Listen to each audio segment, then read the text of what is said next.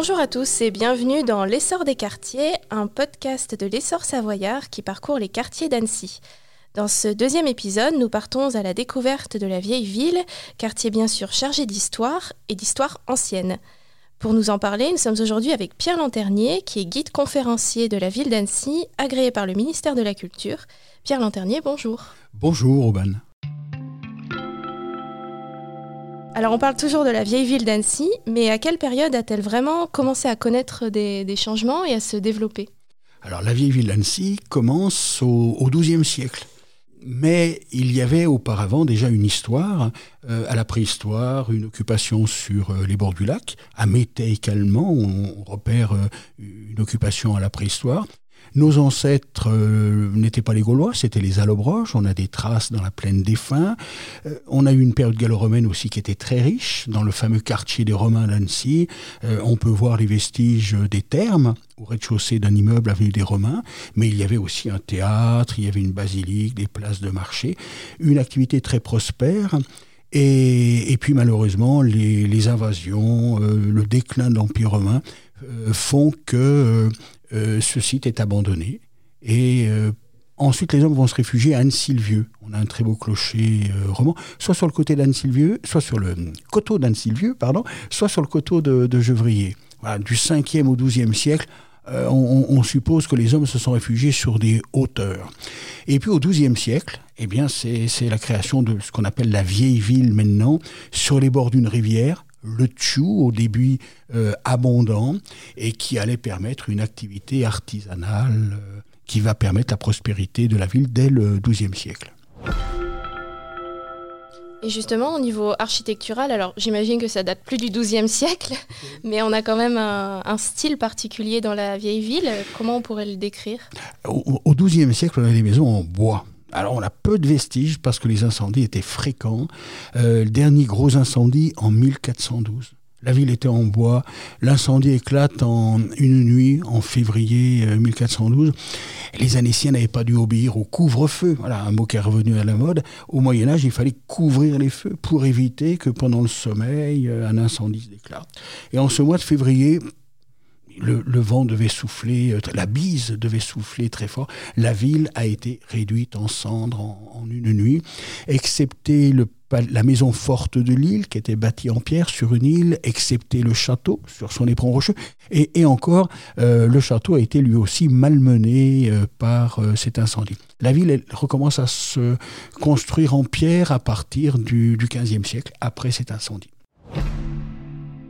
Donc aujourd'hui, on est sur une architecture euh, typiquement savoyarde, on pourrait dire?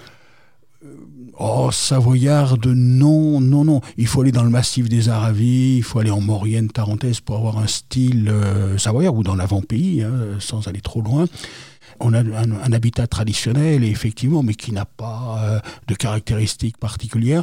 C'est au XVIe siècle qu'on a le style Renaissance qui inspire euh, les Annéciens avec la famille des Genevois Nemours qui vivaient au château d'Annecy. C'était une famille qui était liée à François Ier.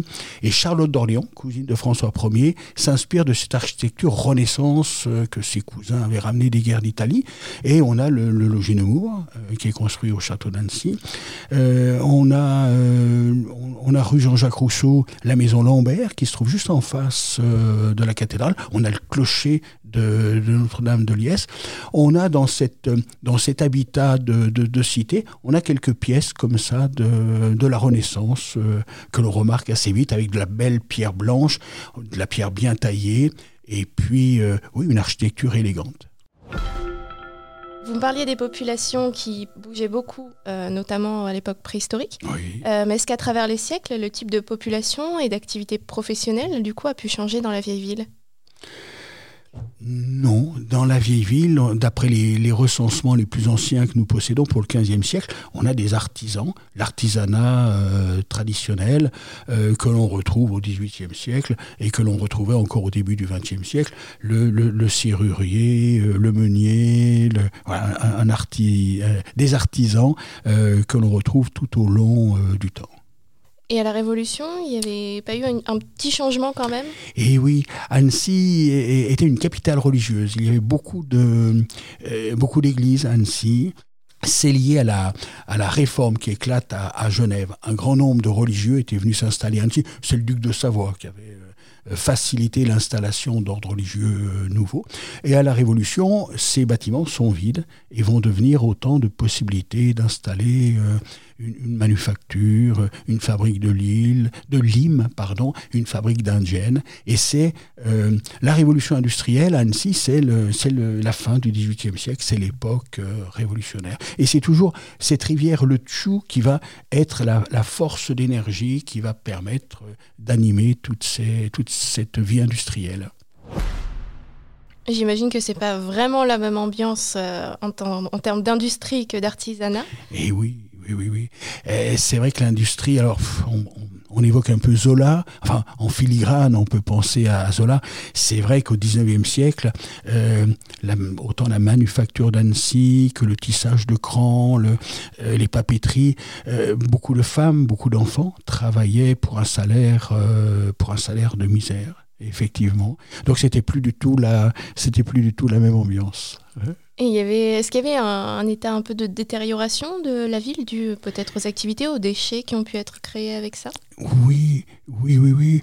Euh, sous l'Ancien Régime, tout le monde vivait dans la, même maison. Alors il y a la rue du Paquier, qui était un peu l'artère chic euh, sous l'Ancien Régime.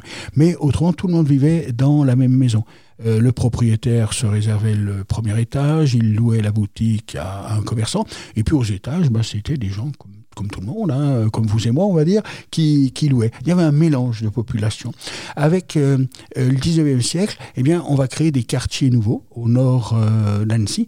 Et, dans la vieille ville, c'est une population défavorisée qui travaillait à la filature de coton, notamment à la manufacture. Et c'est ces ouvriers qui vont venir travailler, qui vont venir habiter dans la vieille ville. Est-ce qu'il y a eu des personnages euh, célèbres, euh, ou en tout cas reconnus et renommés euh, dans la région, qui se mm. sont installés ou qui sont nés à Annecy? Mais oui, mais oui, mais oui.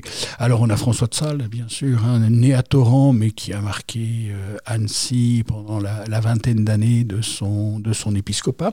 On a Jean-Jacques Rousseau, qui est né à Genève, qui fait une fugue et qui, à 16 ans, vient à Annecy rencontrer... Ah bah, il rencontre Madame de Varins euh, dans notre, euh, dans notre ville, il en parle dans les confessions. Et puis on a euh, d'autres personnages, Eugène Sue par exemple, cet écrivain, le, roi du roman populaire, qui vient un petit peu avant la réunion de la Savoie-la France.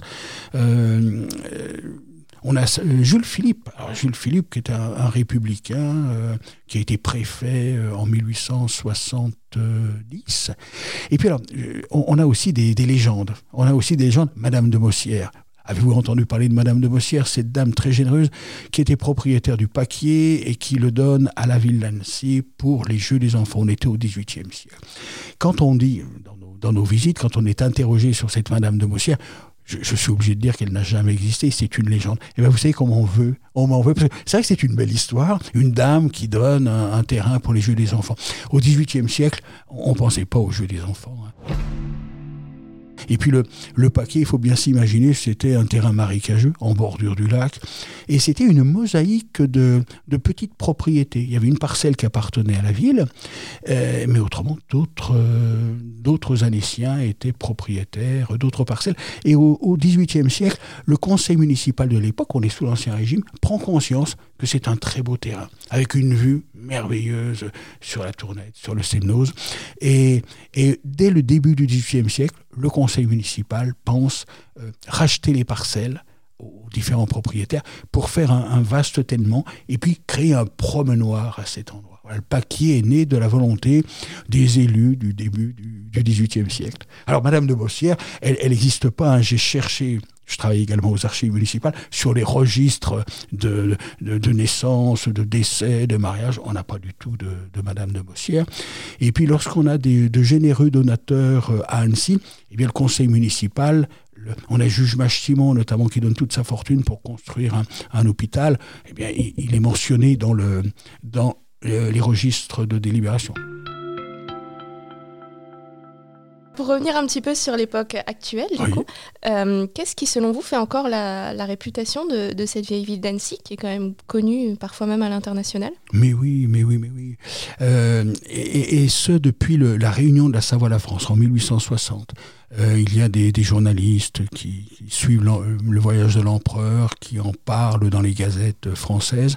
Ensuite, on a des artistes qui viennent et on fait la promotion de, d'Annecy. Alors plus du lac et des montagnes que de la vieille ville. Hein, on est au 19e siècle. La vieille ville n'avait pas un grand intérêt pour nos, premiers euh, touristes.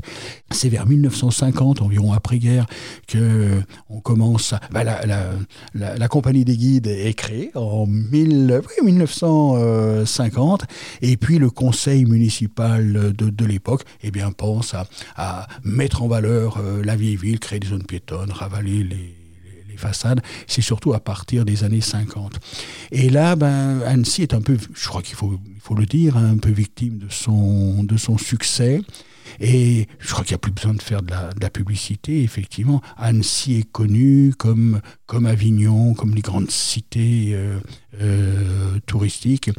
Euh, le, monde attire le monde, mais il faut quand même reconnaître qu'on a été gâté par la nature, hein, le lac, les montagnes, et puis une vieille ville. vous me parliez d'architecture tout à l'heure. on n'a pas de grands palais, on n'a pas de grande cathédrale. Hein. La cathédrale s'est installée dans une ancienne chapelle de couvent, mais on a un ensemble urbain qui est cohérent et, où il fait bon euh, flâner. Moi-même, en venant dans votre studio, j'ai fait un peu d'avance. C'est très bien le matin, il n'y a pas grand monde. J'ai flâné sur les quais. Euh, voilà, on est, on est tout seul. Et, il faut en profiter. Il faut que les Annéciens en profitent avant le, le, grand rush euh, de juillet-août. Mais est-ce que, selon vous, la, vieille ville d'Annecy pourra toujours garder cette image de marque qu'elle a? Eh bien, il le faut, il le faut, bien sûr, bien sûr, bien sûr. Euh, depuis les années 50, je vous disais, en 1950, euh, il y a eu un gros effort qui a été fait et qui se poursuit. Dernièrement, les zones piétonnes ont été refaites. Enfin, la, rue Sainte-Claire, je suis passé place Notre-Dame, on refaisait des, éléments du pavé qui étaient euh, abîmés. il y a toujours ce souci aussi des ravalements de, de façades à période assez régulière, les propriétaires doivent restaurer les, façades. Euh, il y a le fleurissement aussi qui, entre aussi euh, en compte. Donc euh, on entretient ce, patrimoine. Et eh ben, très bien, on l'a vu du coup, la vieille ville d'Annecy a traversé les âges et ça va continuer alors d'après vous. Merci Pierre Lanternier. Merci à vous. Quant à nous, on se retrouve prochainement pour un nouvel épisode de l'essor des quartiers pour continuer à découvrir les quartiers d'Annecy. À très bientôt.